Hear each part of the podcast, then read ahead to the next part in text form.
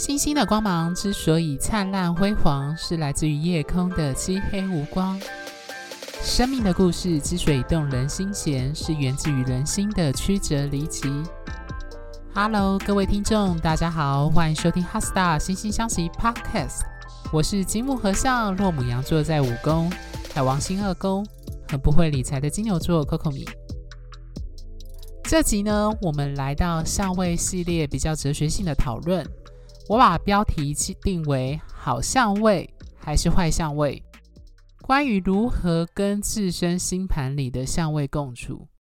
听到这样的标题，各位听众应该就知道，接下来我会聚焦在两个部分。第一是关于市面上常听到的好相位与坏相位的讨论；另一个就是我在上一集结尾提到的，面对自身星盘中的相位。我们要如何与之共处？这包含如何觉知自身议题与这相位的呼应之处，以及对于命理的终极质问：到底该用宿命论还是自由意志论去看待星盘这件事？关于好跟坏的讨论呢、我觉得之前引用老子在《道德经》的说法非常的贴切。所谓好的概念，是源自于我们对坏的定义。反之亦然。简而言之，这两者是互相去定义彼此的。类似的概念呢，也展现在美跟丑上。当我们说一个事物或人很美时，其实我们也在指涉那些我们觉得不美，也就是丑的概念。所以拉回关于所谓的好相位跟坏相位的讨论，各位听众听到现在，应该都会听到我在节目中提到时。用的是挑战或困难相位，指涉坏的相位；好的相位呢，则是用柔和或和谐相位来表示。我之所以会避开用好跟坏这两个字来指涉相位，这背后其实是有重要的理由的。我不知道各位听众是否有听过一句中文俗谚，它叫“塞翁失马，焉知非福”。那这句谚语背后的故事所讲述的。便是福与祸之间呢，我们很难用一刀两断的二分法去推测它的走向和关联性。看似幸运的事情呢，可能埋下了往后的祸根；反之，看似人人避之唯恐不及的事物，可能是带来好运的钥匙。我想，应该有不少听众曾经就在你的人生中体悟到这样的转变。那我再用引用一句佛教的观点哦。佛教认为，人性的核心呢是离苦得乐，也就是避开痛苦，追求快乐。我自己常说的一句话也呼应这个概念，那就是我认为人性的核心追求的就是各种欲望上的满足，举凡物质欲、名声、权力以及爱与被爱的渴望等等。一旦欲望无法满足，我们就会感到痛苦与躁动。所以很有趣哦，推动我们去行动的力量，大都源自于我们想避开或解决掉某个让我们痛苦的事物，以及欲求不满所产生的渴望。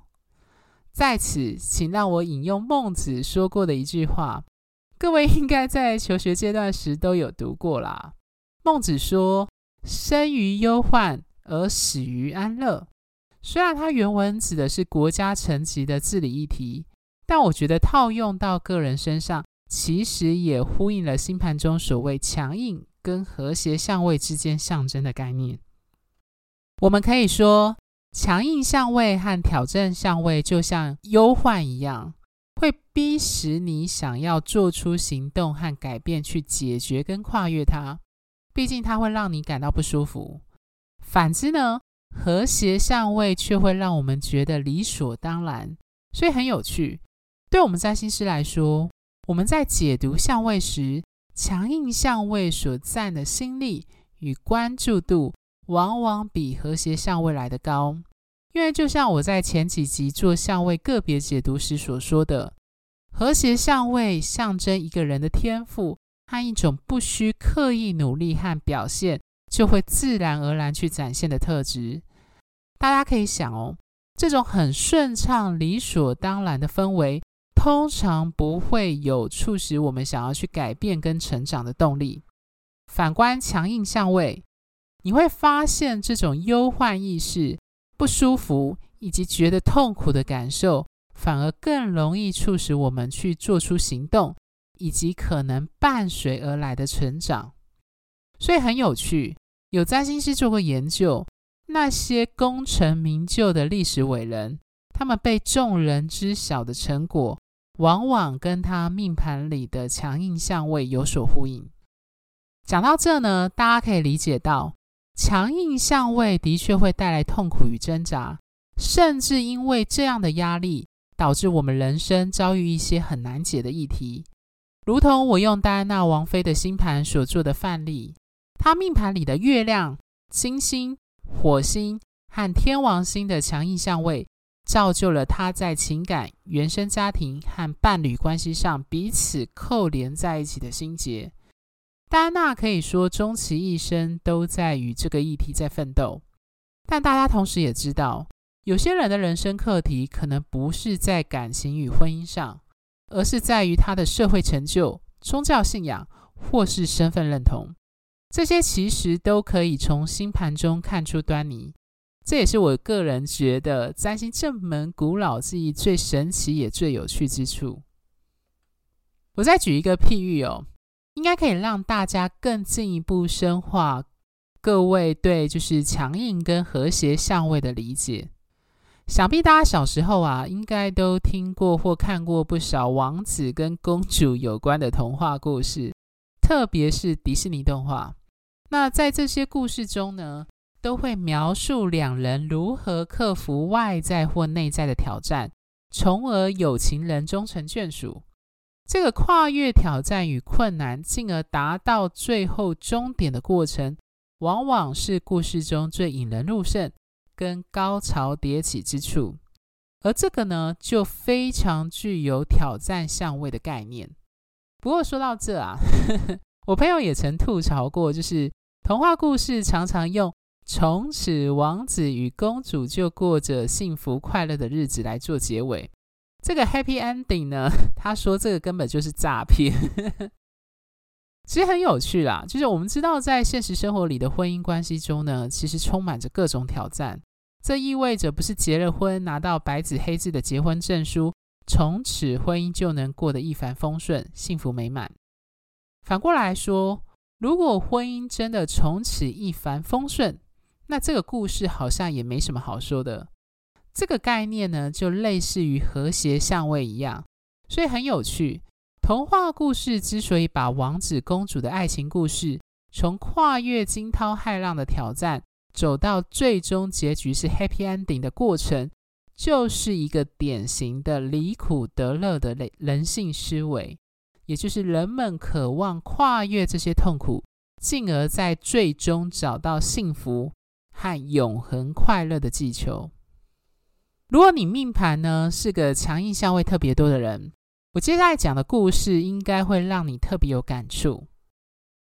A 跟 B 呢都立志想当一个面包师傅，其中 A 呢天赋异禀，很有才华，师傅教的方法他往往一次就通。甚至可以自学做出很厉害的面包。他靠着这个天赋，很顺利的拿到世界面包师傅的冠军。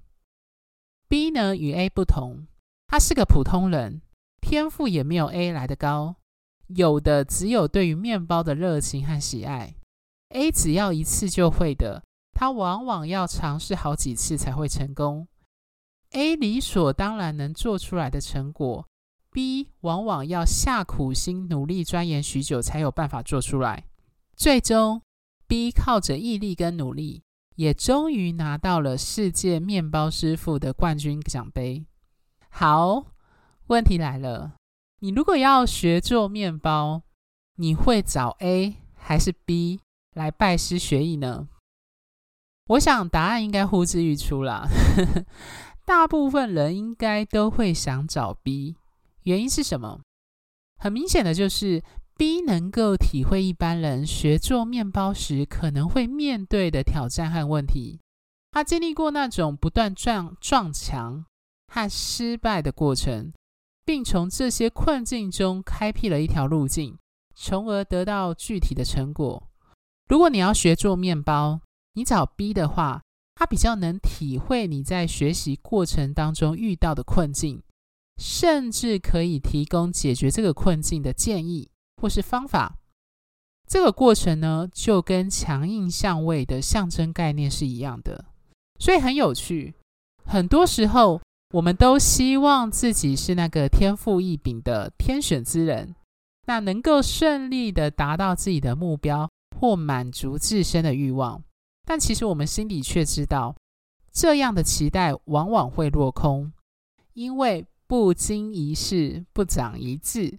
这个很土星的法则呢，告诉了我们现实世界没有所谓轻而易举这件事情。只是就像我常说的哦。家家有本难念的经，到了个人身上，就是人人有本难念的经。每个人都有各自的生命课题，对你而言理所当然、很容易的事物，可能对别人不是如此。所，但反之也亦然。而星盘中的强硬相位，便是指出这些课题的所在。如果说强硬相位往往反映了我们自身的生命课题。那么问题来了，很多人会接着问占星师说：“我有没有可能去跨越它？又我要如何去面对和处理这个课题？”我必须说啊，这个不是只有占星，而是对所有命理工具的终极性的质问。那借由星盘，我们可以看到问题的症结后，我们到底能不能改变它？这个问题以及相应的讨论呢，就涉及了所谓宿命论跟自由意志论之间的拉扯。的确，我们之所以相信占星，或是人类图、紫微斗数、八字、姓名学等等，就在于这些古老的记忆和工具，某种程度诠释和点出了我们人生的地景和样态。这个部分，它的确比较有宿命论的色彩。这些工具呢，就有所谓命定的出生资料，从而推断某个人的人生样态和人格倾向。以占星为例啊，这个倾向往往是人们从占星师口中或其他命理老师听到的第一层答案，像是大家耳熟能详的，就是十二星座的人格分析等等。但就像前面说的，人性的核心如果是离苦得乐的话，星盘中显现的那些困境，势必会促使当事人渴望找到解决方法。我的理解是，星盘中的挑战相位，象征着你这一生必定要经历的课题。这个课题很多时候不是你个人意志所能够去决定要不要接受的。以戴妃的星盘为例啊，她的月亮全部都是强硬相位这件事实。反映了他原生家庭归属感和安全感的重大挑战。然而，这个挑战呢，并不是戴妃他自己主动去选择的决定，或者是由他自己所造成的。我们都清楚知道，我们无法决定自己的父母、亲人、出生的国家、地区，还有肤色跟性别，这些宿命无法改变的事物。可以说构筑了我们人生某种程度很难去修改的基本架构和格局。以戴妃的情况为例，如果她可以有选择，想必一定希望自己双亲的关关系以及原生家庭是一个美满和幸福的家。然而呢，事实却不是如此。而这个宿命呢，某种程度也奠定了他往后在人生旅途上。必须不断面对跟处理的议题，所以占星学的宿命论之处，它的功用是点出我们必须承认跟接受的现实，特别是那些不是我们所造就出来的果。这种宿命的推断，它其实有一个正面的功效，那便是让案主和当事人清楚知道事情的根源，并不是他咎由自取所造成的。从而让当事人摆脱一种是不是我做错了什么，才导致我必须面对这样的苦痛的事物的自我责难。不过啊，呃，我也不否认啦，有一些人可能会在得知自己的生命课题后，他会觉得自己的命就是很苦，然后陷入一种自怨自艾的状况。那这当然就是另一个层面的议题了。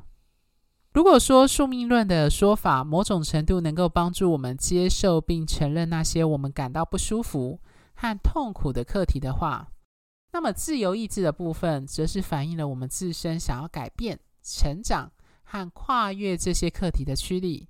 如同知名的英国占星师利兹·葛林所描述，占星学可以描绘出一个人的人生地图。那就这层面来看，它的确带有宿命论的色彩。例如，拿到台湾地图的人，跟拿到阿拉斯加或荷兰地图的人，他们能前往的方向、行走的道路以及抵达的终点，势必是不一样的。不过，丽兹·格林也提到，你虽然无法决定你手上拿到什么地图。但是你可以决定如何去走这张地图。这里说的如何去走，指的便是我们个人自由意志可以介入的地方。所以回到一开始的提问，我们有没有办法跨越和克服强硬相位带给我们的人生课题？答案是肯定的。但是，我必须说这个但书很重要，它并不容易达成。甚至对某些人来说，很可能需要花费一生的时间，终其一生去面对跟处理它。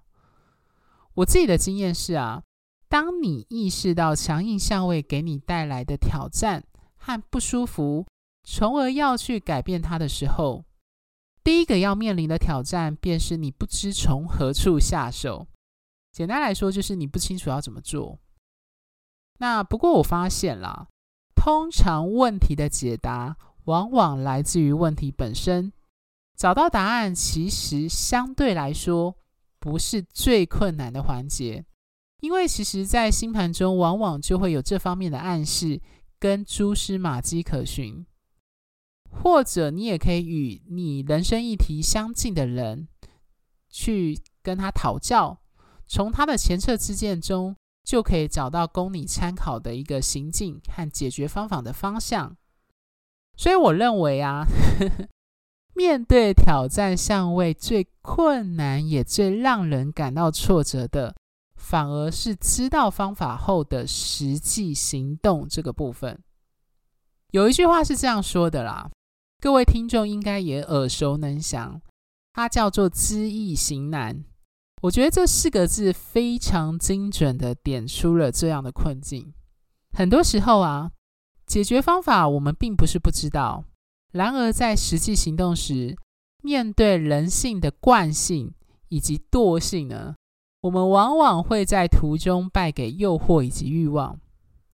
我们都知道，某些长存已久的课题，往往需要持之以恒的坚持。和长时间的维持才能够改变，但这就是其困难的地方。在我们寻求改变的这条路上，我们必须一次又一次的做出抉择以及相应的行动，才有办法跨越挑战相位带给我们的课题。讲到这啊，吕秋远律师呢，在他所写的《四罪人》这本书有一句话讲得很好，他说。最终，你的抉择决定你是怎样的一个人。这句话配合我常跟客户说的一句话：你无法阻止鸟儿从你的头顶飞过去，但是你可以决定是否要让鸟儿在你头顶上筑巢。这两句话都强调了自由意志的可贵之处，以及他在我们面对挑战相位时，应该有的态度，所以很有趣啊。随着占星师看的盘越来越多，我们其实会有一种既视感，就是在不同的客户间呢，看到相似的星盘与人生课题在里面。然而，这两个客户所走出来的道路与结果却会很不一样。我认为在这当中，两人各自的自由意志以及随之而来所做的抉择。起了关键的影响力。毕竟，看似宿命的人生课题，在不同人的应对下，也会走出不一样的风景。所以这也是为什么有人会说，人生是一连串不断的抉择，而你的选择和后续的行动会决定你的人生样态。这就是自由意志可贵以及艰难的地方。之所以会说艰难，就在于我们必须某种程度为自己的选择负起责任，也就是为自己的人生负责。但反过来说，有些时候，当我们肩膀上的重担并不是我们自身所造成时，宿命论的说法可以让我们卸下内心对自己的谴责，进而用接受和承认的胸襟去承接和包容我们生命中。那些不可承受之重，所以宿命论跟自由意志论的争论呢，就如同先天论跟后天论一样，你很难一刀两断的方式去切开这两者之间的关联。每个人的人生呢，都承担了原生家庭和一些我们无法事先决定的事物，但是说来有趣，这些看似宿命的先决条件，却是构筑你。之所以为你的关键，而且更有趣的啊，当我们降生在这个世界，承接这些宿命和先天的命运所交付给我们的手牌后，如何打手上这副牌的过程，便完整了你这个人的存在与生命的意义。好啊，呵呵，做了这么多很学理的哲学性的讨论啊。主要还是为了协助各位听众在面对自己星盘里的强硬相位的议题时，找到如何与它共处的方法。谈了这么多关于挑战相位的应对方法，接着我们来看看和谐相位。呃，我觉得有句话在描述和谐相位的意境，显得其实还蛮贴切的。各位听众应该也都听过，有这句话呢，叫做“身在福中不知福”。我自己的白话解释呢，是所谓的幸福，就是当事人没有意识到自己在幸福当中。这可以呼应呢，就是前面王子与公主童话故事用的那种结尾用语，就是从此王子跟公主就过着幸福快乐的日子。这代表就是说，当人处在幸福中，是不会刻意去意识跟想要改变他自身的处境。因为幸福本身就是人所追寻的终点，幸福没有需要改进、更进一步的成长的地方。然而很有趣啊，就是我们心里清楚知道，现实生活中不如意的事情呢，十之八九。人生中所经历的一些幸福或快乐的时刻，有不少会随着时间消逝，或人事物的改变而产生变化。因此，不幸感以及失去幸福，对处在幸福中的人，会是他们不断担忧的一件事情，也就无可厚非。这也是为何有句话会说呢：“失去了才懂得珍惜。”那指的其实也是类似的概念。所以星盘中的和谐相位便带有上述的特质在。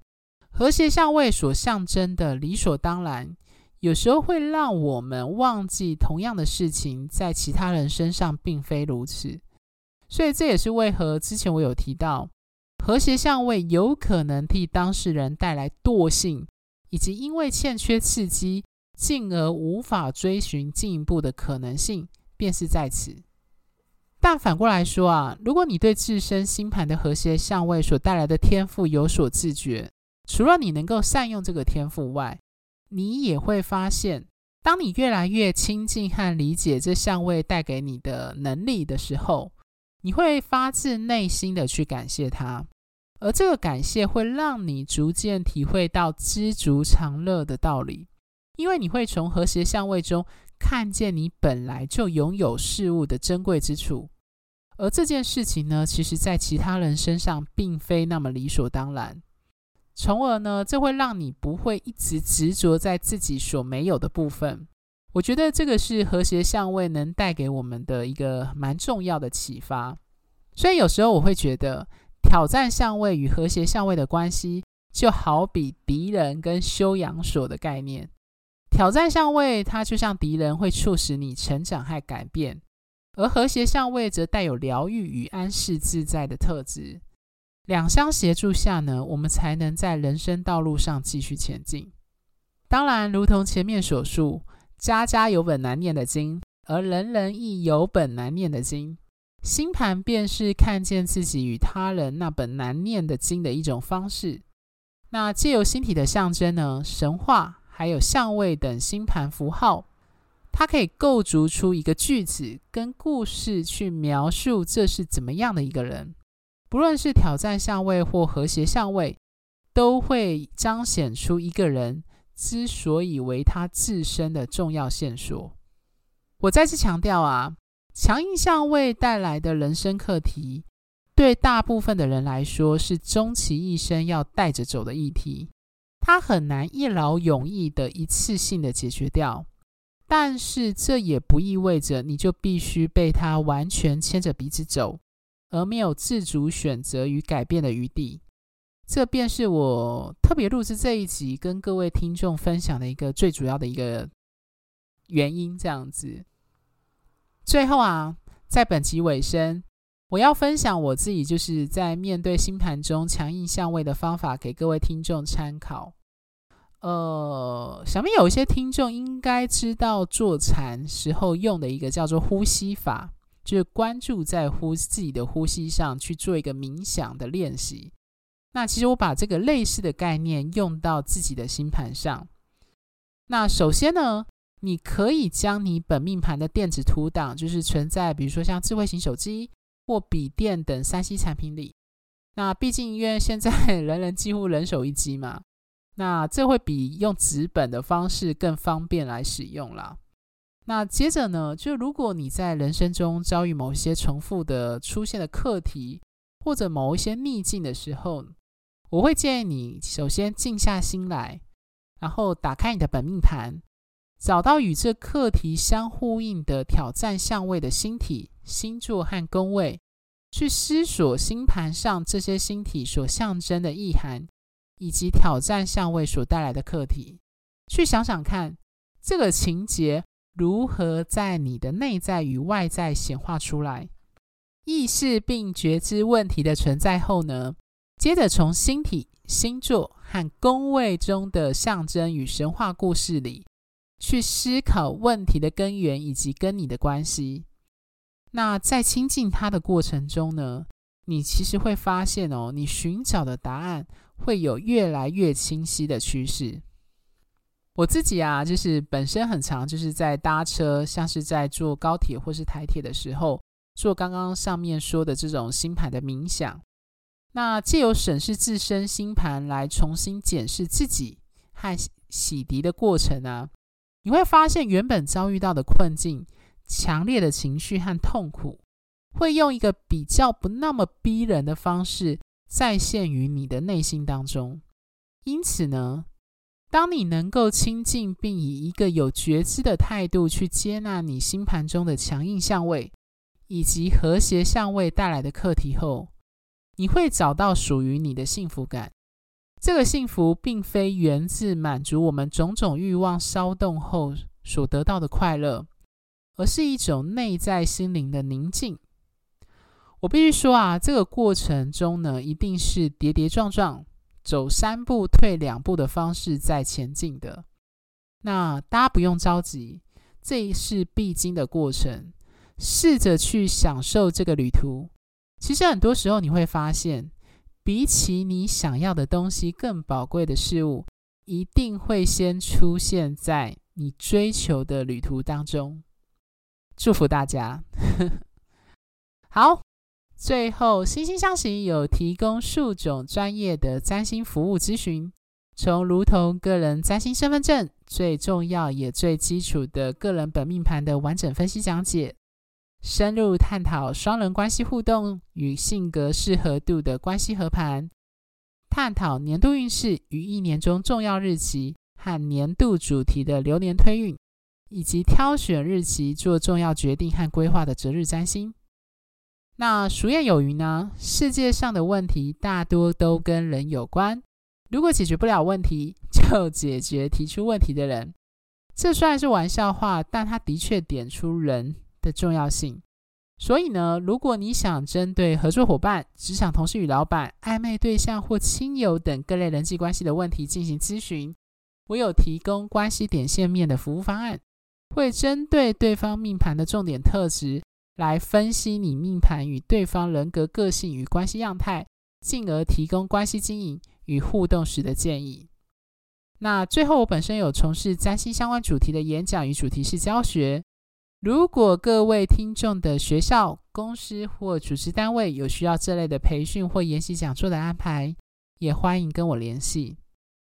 那如果各位听众喜欢本节目的话呢，欢迎在追踪小额赞助本节目外，记得到我们的脸书跟 IG 按个赞，因为我在脸书上会不定时的发一些关于行运或一些占星相关的贴文。另外在 YouTube 上呢，有我制作的一些占星影片。那在我呃，我们制作非常精美漂亮的哈斯塔星星相惜的官方网站上呢，也有之前我写的不少专业占星文章，欢迎有兴趣的听众 Google 搜寻后可以上去阅览哦。那在下一集呢，我要邀请各位听众来尝试亲自动手做那个相位的解读。呃，我我觉得啦，就是戴安娜的星盘呢，它可能对各位有一定的难度。但是呢，因为毕竟他的星盘其实还是有一点复杂，我有特别挑选了应该对新手非常好解的范例呢。那这个范例就是一个呃，我下一集会邀请的一位神秘嘉宾，那我把它称为就是叫做星盘的实体模特。那大家会从节目中与我跟这位来宾的对话呢，各位听众可以配合，就是事先拿到的，也就是这位来宾的星盘和你自己尝试做的相位的解读的笔记，试着借由他的本命盘中的星体所做的星座宫位跟相位，去预测跟判断这位来宾的个性与人格特质，然后看看你们可以判读到什么程度。然后我自己呢，都称这个有有就是有一点类似，就是解宾果。的一个游戏的过程啊，就是好像我们以前在玩宾果，就是宾果的那种概念。那关于这位来宾的本命盘以及其他相关资讯呢，我会在脸书、IG 和惺惺相惜的官方 LINE 账号上公布。那再麻烦各位听众记得上去阅览哦。星星的光芒之所以灿烂辉煌，是来自于你们的订阅与赞助。哈 Star 惺惺相惜。真心相待，专属于你的心愿。拜拜。